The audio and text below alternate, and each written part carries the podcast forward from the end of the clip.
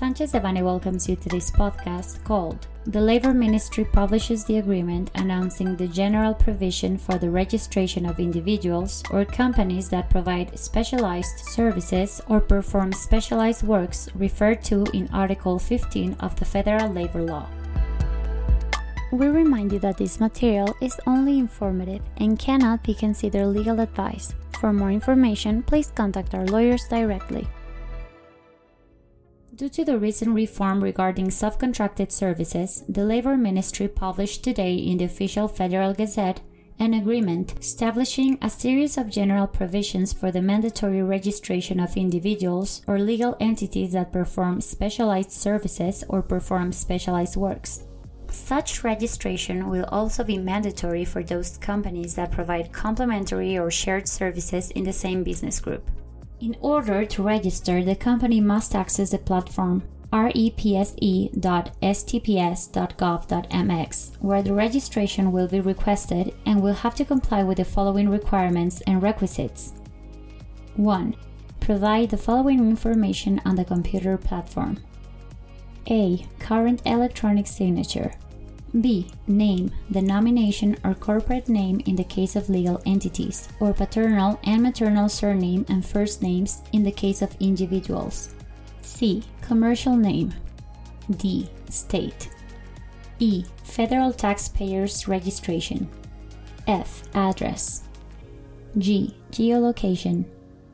H. Telephone numbers, cell phone numbers, and email addresses. I. Number of the company's articles of incorporation, identification data of the notary or public broker who issued it, date of its notarization, and corporate purpose in case of a legal entity.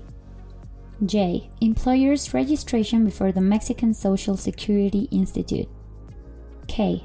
Information on the legal representative of the specialized services or specialized works execution company first surname, second surname, and first names, landline and cell phone number, current official identification, which can be a voting card, passport, or professional license, CURP, and email address. L.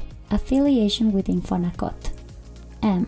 Total number of workers at the time of the registration request, including number of women and number of men. N specialized economic activity according to the catalog of activities for the classification of the companies in the labor risk insurance of the Mexican Institute of Social Security, contained in the regulation of the Social Security law in matters of affiliation, classification of companies, collection, and inspection. O. Activity or activities to be registered. And P. Predominant economic activity. 2 they must be up to date with their tax and social security obligations with the SAT, IMSS, and Infonavit on the date on which the request for registration is executed. 3.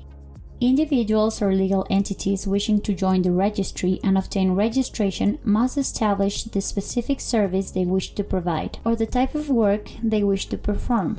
For each of said activities, they must justify the specialized nature of the same and describe the elements or factors that support this exceptional nature.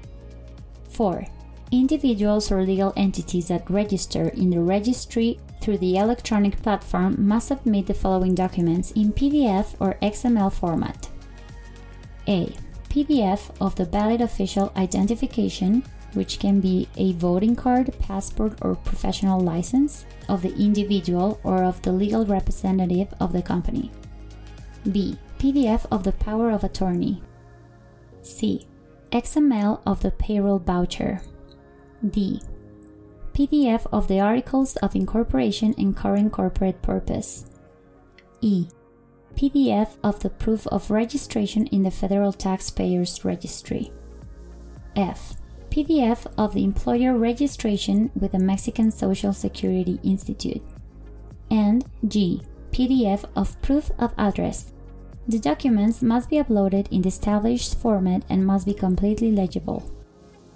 The Labor Ministry, through the platform, must approve the registration request within 20 working days after receiving it through the platform.